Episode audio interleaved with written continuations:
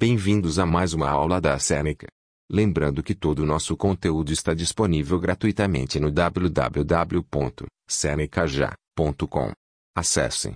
Hoje vamos falar sobre o positivismo de comandante o filósofo francês Auguste Comte, 1798 a 1857, foi o principal inaugurador do positivismo no século XIX.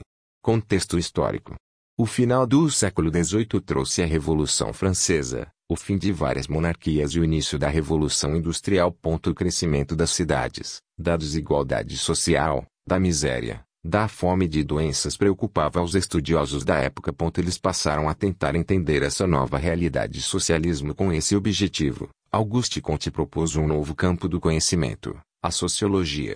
Positivismo, o principal objetivo do positivismo é transformar a ordem social por meio de avanços no conhecimento científico. A principal obra dessa corrente filosófica, escrita por Comte entre 1830 e 1842, é o curso de filosofia positiva. A base do positivismo era o iluminismo dos séculos 17 e 18, que estimulavam a procura pelo conhecimento. O aumento do conhecimento traria uma educação autônoma, independente e emancipadora, que acarretaria no avanço de toda a humanidade. Metodologia. Para o positivismo, a busca pelo conhecimento deve seguir uma metodologia observável, estabelecendo causa e efeito entre os fatos sociais que compõem a vida humana. Por meio do rigor científico, ao avanço no conhecimento.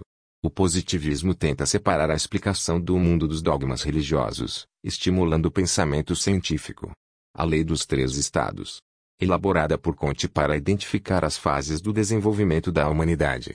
Estado teológico, período primitivo. Os indivíduos usam elementos sobrenaturais e místicos para explicar o mundo. Estado metafísico, os deuses são substituídos por seres lógicos e racionais. A filosofia passa a ser usada para compreender a natureza. Estado positivo, a realidade humana é explicada com rigor científico, baseada em observações e relações de causa e efeito. Positivismo no Brasil.